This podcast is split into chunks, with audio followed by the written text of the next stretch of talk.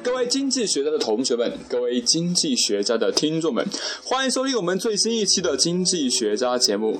今天我要问大家一个问题，就是财富是什么？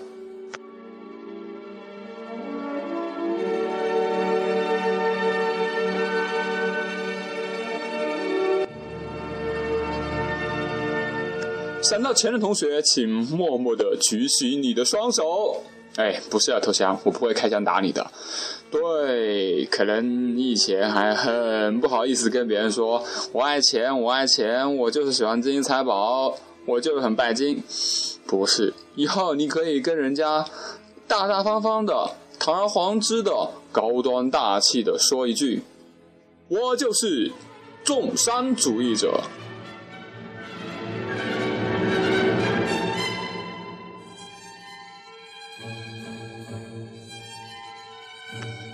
重商主义呢是在英国兴起的，当时的英国国王是亨利七世。哎呀，当时不过这个英国的最高统治者呢其实是教皇，而这个国王下在下面呢又要面对的是这个封建领主，哎，这可谓是很尴尬呀。国王就像个假星辰，这个在世俗面前呢，地方上他又管不到。在这个神权当中呢，又要受这个罗马教廷的这个指挥，而国王自己呢，他想要维护自己统治，想要有庞大的军队，想还想要维持自己这个骄奢淫逸的生活，他最需要什么？当然就是钱了啊！当时的这个在英国流动的钱就是金币和银币，这些钱啊都是从这个造币厂打制出来的。呃，国王没钱了，没办法，哎，只好过去找这个造币厂的同志过来。哎呀，同志啊，怎么才能弄到钱啊？哎，不对，这里不不应该同志，应该说，哎，请，请问如何才能 get money？好了，这个我们的这个聪明的这个智慧的这个造币厂的这个员工，他我不知道国王你小子是怎么想的吗？你小子不就是想，不就想把这个让我们把这个钱多多搞一点出来喽？当然，金子和银子是有限的，要怎么搞喽？是不是就就想让我们把这个这个银币或金币打得薄一点呢？我们的这个成色呢，再变得不足一点呢？同志，你知道这样很危险的。上面有教皇在那里牵制着你，下面有封建领主在下面割据着。这个时候，你滥发货币。你这不是欺骗掠夺老百姓吗？得罪老百姓，你还怎么跟教皇、怎么跟下面的封建领主抗争啊？所以，作为一个明智、明智的封建统治者呢，哎，你不应该这么做，我亲爱的国王。当然了，我们这个名叫这个埃尔斯波利的造币厂工员工呢，他给国王出了个主意。我们亲爱的国王啊！咱英国虽然不产金银，但是呢，如果咱咱英国呢从外国少买点商品，我们又多卖给外国佬一点商品，那么这个大量的金银不就自然而然的从外国流向我们英国了？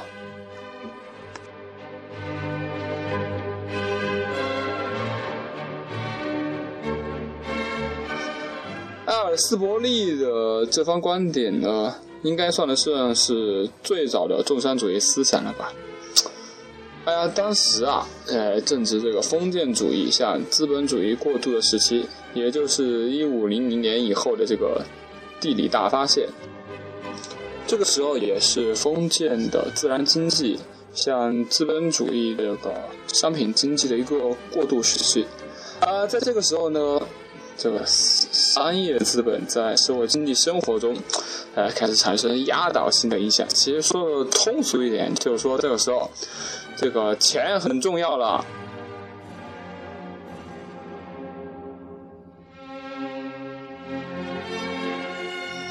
一五八一年呢，在英国，呃，出版了一本匿名发表的书，叫做。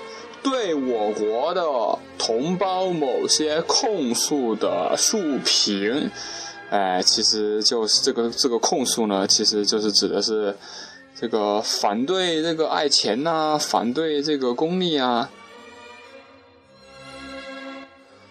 至于为什么要匿名发表，道理很简单嘛。我们都知道，在基督教教义里面，大概有这样一句话，就是说这个富人上天堂比骆驼进针眼还要难。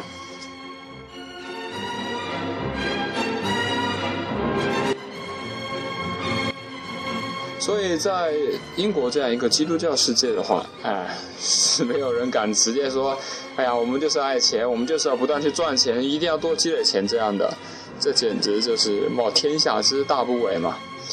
很多人就会猜这作者到底是谁啊？刚开始还以为是这个大文豪莎士比亚呢，当然现在一般认为是这个叫做约翰·海尔斯这样一位同志。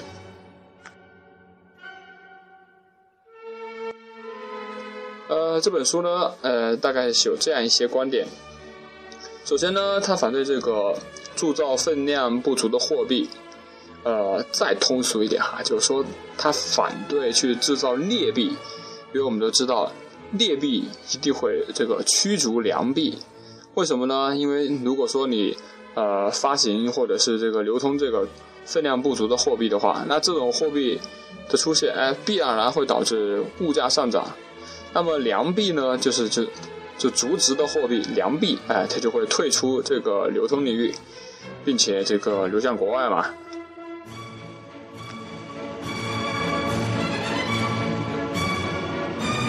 第二呢，他认为，呃，从外国输入商品是有害的，我们根本就不应该从外国进口商品。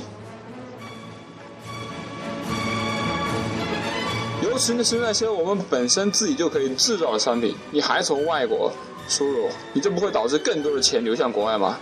还有就是说，不需绝对不要让别让外国人把我们的原材料买出去，然后再再再制成这个商品，再变成制成品再卖回来。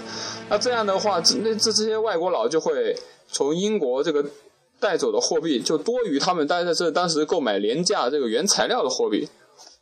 货币又从英国离开了。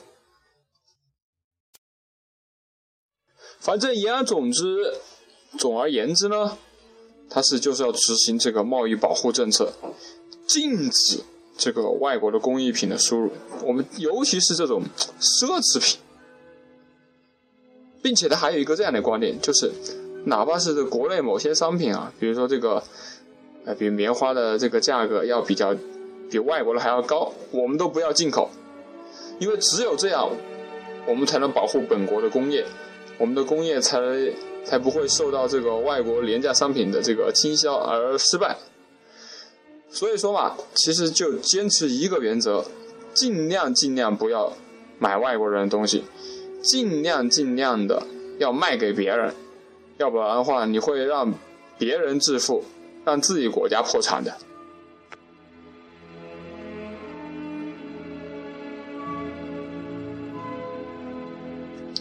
在英国的彼岸，法国呢？哎，我们这次我们要说一说我们上回说到的这个蒙克莱田蒙厂长。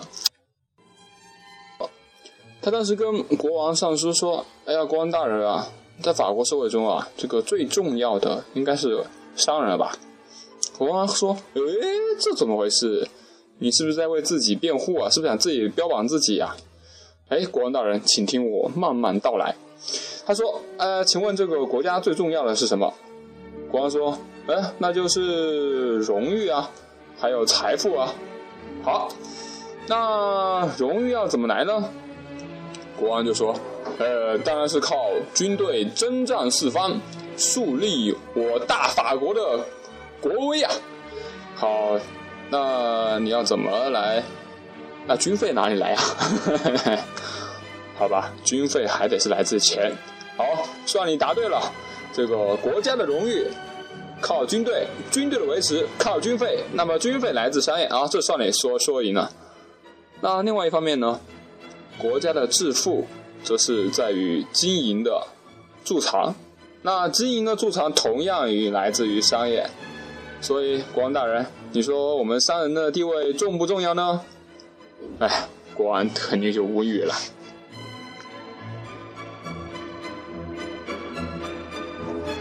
然后我们的蒙厂长蒙克莱田蒙厂长呢，继续跟国王说：“那我们的政府最应该做的事情，就是应该制定有利于我们大法兰西商人的政策，绝对不让外国人，尤其是那外国商人，享受与我们法国商人的同等权利。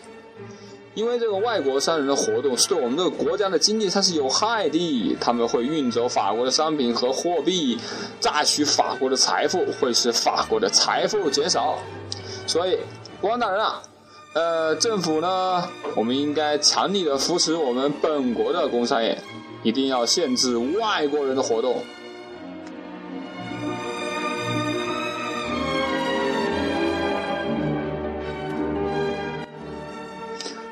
同时呢，哎，应该大搞，大力提倡高级技工。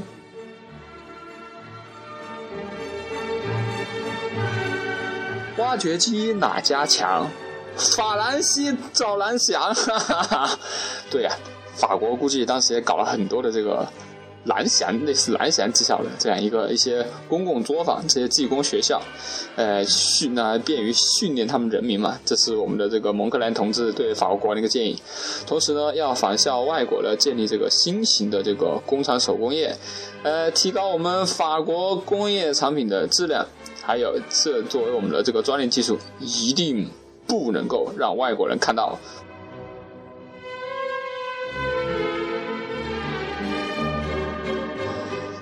国王呢，当时表面上一定是啊赞不绝口，不过他心里一定充满了鄙夷。哼，你小子不就是个低等的第三等级吗？竟敢如此大胆的跟我说话！哼，要不是看在钱的份上，早就把你给剁了。是啊，当时正值这个封建主义向资本主义过渡的时期，商业资本呢与国王在追求金钱上这个目的是完全一致的。所以说呢，这也就是我们的路易国王为什么敢宽容这个第三等级，哎，现在上书的原因嘛，因为就是需要钱嘛。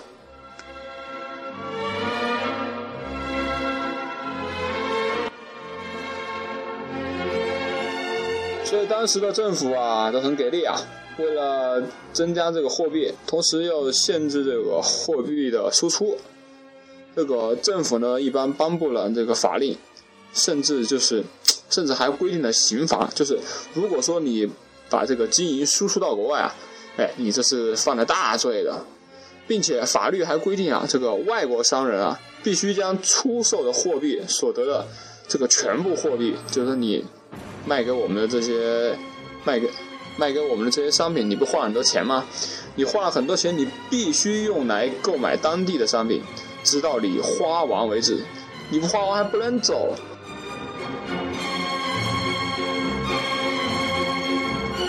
这就是早期的重商主义理论以及这个政府的相关政策。哎，重点就是少买，因为少买就可以少支出货币。恩格斯曾经这样的评价这段时间的这个重商主义。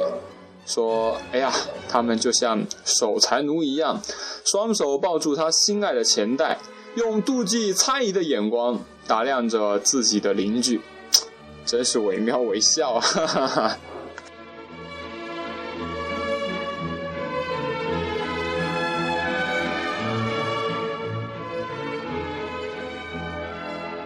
呃，早期的重商主义理论呢？其实可以慢慢的可以被称为叫做货币差额论，就是说他这个眼光只放在钱上，哎，我只要这个金币我少支付一点，然后多卖给外国人一点，然后赚了更多的金币，采取的是这个观点。随着他们的声音越做越大，他们的眼界也不断的打开，逐渐的贸易差额论，哎，又开始诞生了，这就是晚期的重商主义。什么是贸易差额论？哎，这个大概的意思是这样的哈，就是说我只要保证我卖给别人的啊，比我消费别人的这个要多就可以了。再就是说，在贸易上我是粗糙的，就是说我卖的多，我消费的少就可以了。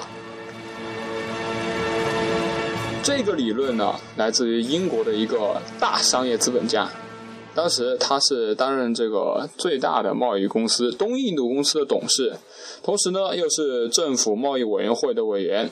他的名字叫做托马斯·杨。当时啊，这个东印度公司啊，专门与印度还有中国这些东方国家做生意。当然了，你做生意的话，你肯定要有本钱喽。那这个本钱就是城乡城乡的经营。哎，只有有沉香沉香的经营，才能到到东方去购买茶叶、购买瓷器、购买香料。哎，这是很不符合早期重商主义的这个原则和思想的。因为你想啊，他们当时连连连这个将经营输入到外国可是大罪。啊，所以说呢，他这种做法，东印度公司这种做法呢，就受到当时的抨击。当然，这位我们的大亨，我们的托马斯孟这位同学，我们的孟同学，哎，他却不以为然，于是他坚决予以反驳。当然，这位商业资本家呢，同样也是一个优秀的作家，在他的不惑之年呢，发表一本书，叫做《论英国与东印度公司的贸易》。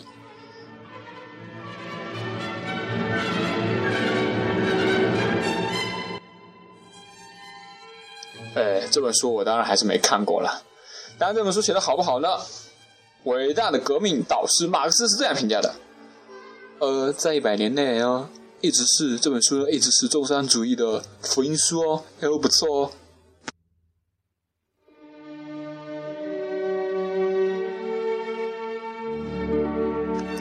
根据托马斯梦的观点呢，哎，这个对外贸易才是国家致富的手段啊。这个国内的商业呢，只能看作是对外贸易的一些辅助措施。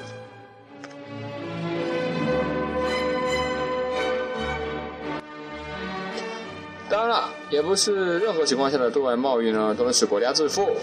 还是那个观点，呃，就是在原则上呢，我们必须就是每年我们卖给外国人的货物，必须比我们本国人消费他们的要多。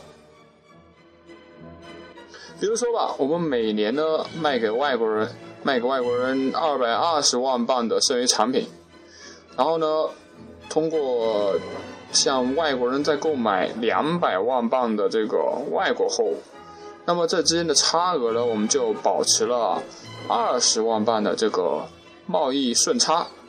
那这贸贸易顺差呢，其实就是作为一个财富，作为现金的方式，又被带回到本国了。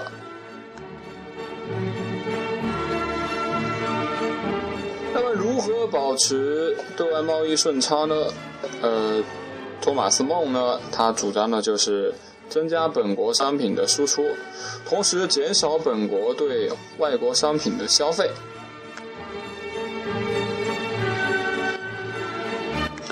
托马斯孟还注意到，当时的英国有一个很特别的长处，就是它的航运业很发达。也就是说，你大量的这个贸易，那这个贸易中需要船把它运来运去，那无疑之中的话，英国又可以赚一笔钱，也就是哈通过这种物流来赚取的钱。所以，对外贸易越多呢，英国赚的钱也就越多。并且，因为英国的行业的发达，使得英国天然的成为一个转口贸易中心。也就是说，世界各地的货物呢，都可以通过这个英国船只先运到大英帝国，再通过大英帝国再运送到其他需要商品的地区去。无意之中，又是赚了很多钱。所以说，鼓励对外贸易是非常非常重要的。这个托马斯梦呢，比他早期的那些重商主义者要高明的多。那些人只是看到了这个经营的单纯的积累，而托马斯梦呢的想法就是要把这个这个钱去投入到这个商品的这个流通与循环中，不断就是说最通俗一点，就是不断去拿钱去做生意，然后钱生钱生钱生钱，这才是赚钱致富的手段呀。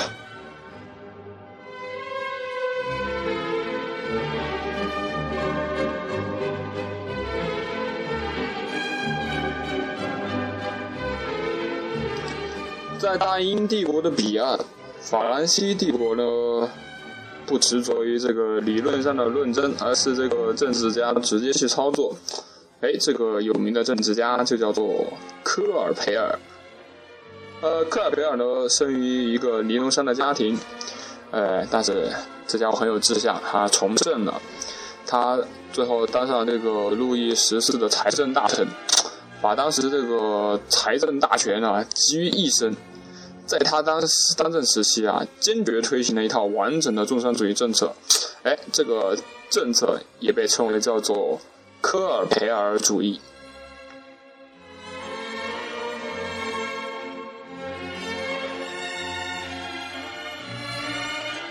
戈尔培尔认为呢，这个国家拥有的这个货币数量决定着国家的财富。那么国家的财富呢，就决定着军事实力的强弱。那么军事实力的强弱呢，又决定了你这个国家的这个地位。呃，由于当时这个在西欧马车流通的这个货币总量是一定的，那么你要致富呢，你就必须要从其他国家去获得货币。那么最好的办法就是发展对外贸易。所以说，在戈尔培尔认为，他也认为这个。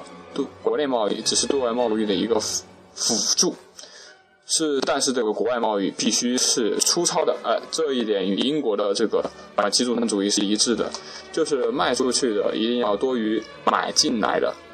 呃，戈尔普尔他坚信，这个发展对外贸易呢，法国就会致富，我们的国王大人，我们的伟大的路易十四也会得到满足，因此，作为财政大臣呢，坚决采取这个。扶持这个出口的工业，他聘请这个外国工匠，给工厂的手工业者，哎，提供了各种各样的政策优惠，甚至还可以给他们免除兵役，可以自由的选择信仰，连信仰都可以自由选择哦。在他当政的二十年期间呢，这个法国的这个手工业工厂从六十八个翻了一番，增加到了一百一十三个。同时呢，他也采取关税保护，通过高关税来限制这个外国商品的流入。同时，对于这个工业原料呢，却鼓励进口。哎，他这些措施就是一个目的：保证出口，限制入口，保护本国工业。促进这个对外贸易的发展，戈尔培尔呢积极发展法国海军。呃，在他的倡导下，法国建立了庞大的舰队和大型的商业船队。然后，戈尔培尔又又立起去经营很多对外贸易的海外公司，加强了对这个海外殖民地的剥削。并且他跟当时的海上马车夫荷兰还进行了商业战争，在与这个英国在印度角逐，并且还企图控制这个北欧的贸易。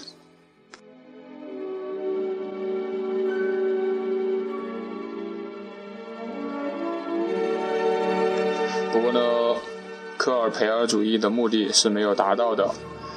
哎呀，他要发展工业，就要不断的加重剥削农民。哎，这使我想起了这个，哎呀，我不知道该不该说呀。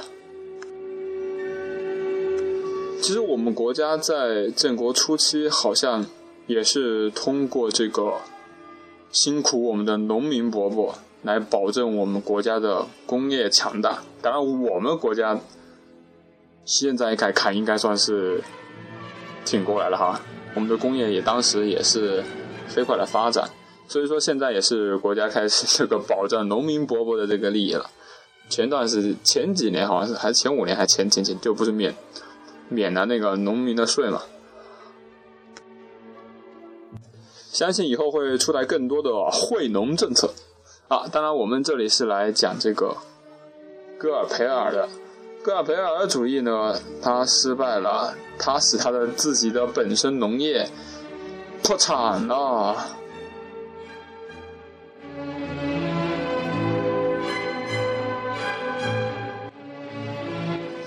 为什么呢？因为这是一个封建国家创办的公司和工厂嘛，就所谓的官办公司嘛，官办工厂，是不是有没有有没有很耳熟？是不是很像我们这个晚清的时候，对吧？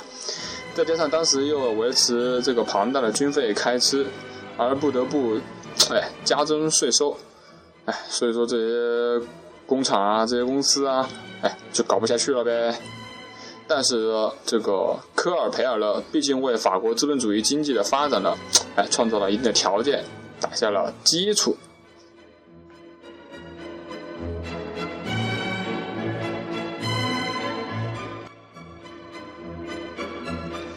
不知道各位有没有发现，其实这个政治家科尔培尔呢，和我们的资本家托马斯梦呢，其实具有同样的野心，其实都希望这个使这个世界的这个金银货币通过贸易流向本国，从而使本国致富。呀，一个是商业资本家的贪婪，另一个呢是一个政治家的雄心啊！哎，这是英雄所见略同呀。Great minds think alike. Oh yeah，谢谢各位。